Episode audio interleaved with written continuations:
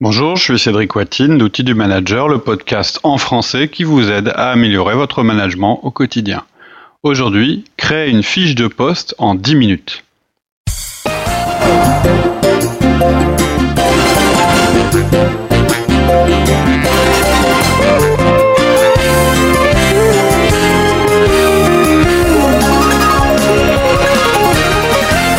Bonjour Laurie. Bonjour Cédric. Alors, euh, on fait un podcast magique aujourd'hui. Euh, le podcast, c'est comment créer une fiche de poste en 10 minutes. Donc, euh, il est magique parce qu'il va durer quelques minutes et il va vous sauver de l'embarras euh, ultime d'être dans une entreprise où il n'y a pas de fiche de poste, ou bien, ou bien dans une entreprise où les fiches de poste ne correspondent pas au poste. N'ont pas été revues depuis quelques années. Donc en fait, on a eu l'idée de ce podcast parce qu'on est en train de travailler par ailleurs sur euh, les entretiens de fin d'année et que tout à coup, on s'est imaginé l'inimaginable, c'est-à-dire qu'un manager qui nous écoute se retrouve en train de préparer ses entretiens de fin d'année et soudainement, il se rend compte que son collaborateur n'a pas de fiche de poste. Alors on sait que c'est pas vous, hein, mais ça existe. Ça existe, oui, oui. Donc on a fait un podcast rapide puisque comme il vous est pas adressé à vous, euh, il vaut mieux que vous, vous le puissiez l'écouter en, en, quelques minutes. Voilà. Donc, ok, le but c'est de créer une fiche de poste en 10 minutes. Voilà. Pourquoi faire? Alors, Top chrono. Alors je vois plein de raisons. Euh, par exemple, tu veux faire l'entretien de fin d'année de ton collaborateur, t'as pas de document, c'est très embêtant.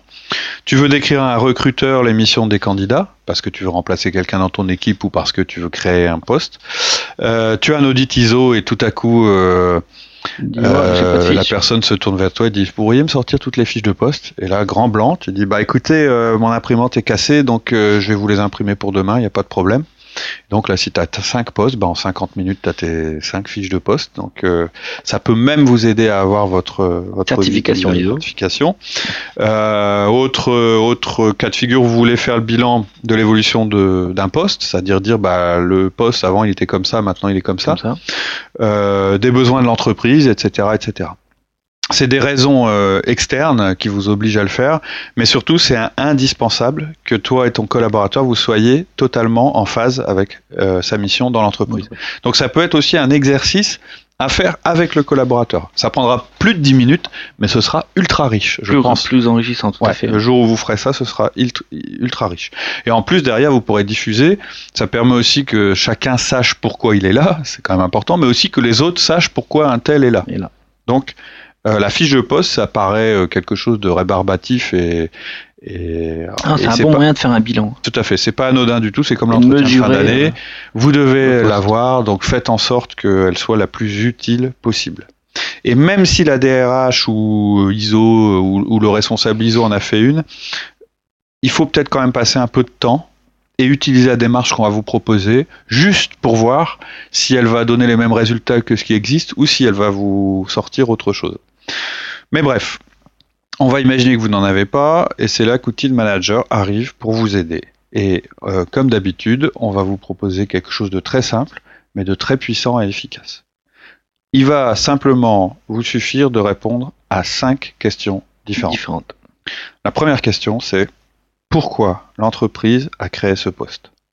La deuxième question, c'est à quoi la personne doit passer la majorité de son temps? La troisième question, c'est quelles sont les trois productions essentielles de ce poste? La quatrième question, c'est que faut-il pour réussir dans ce poste? Et la cinquième question, c'est comment vérifier que l'on réussit dans ce poste? Donc je répète, 1.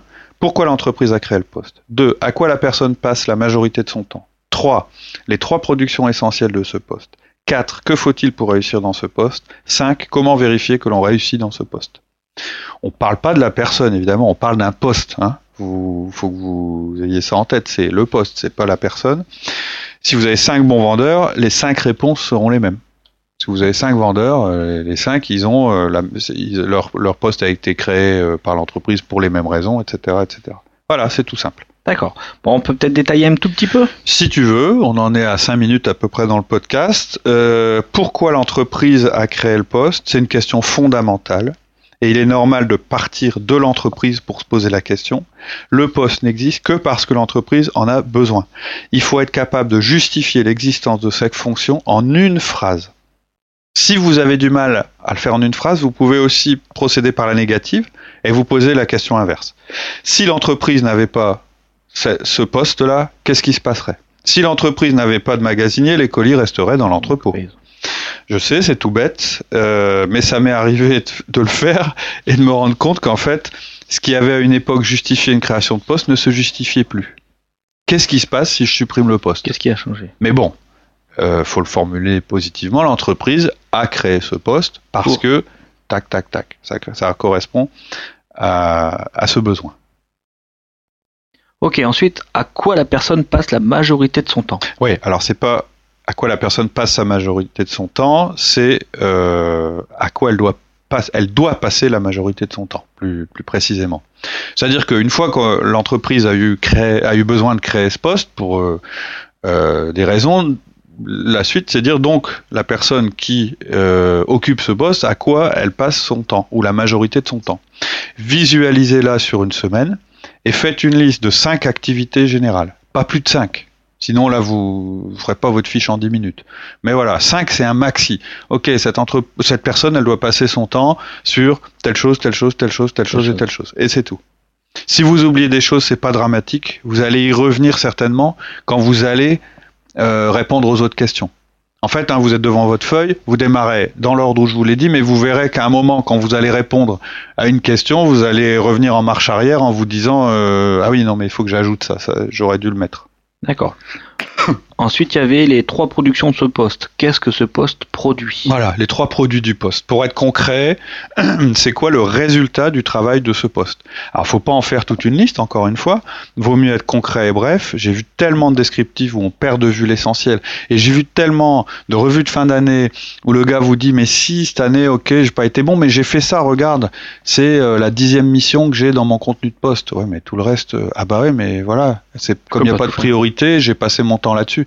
Bah oui, mais malheureusement, c'était pas là-dessus.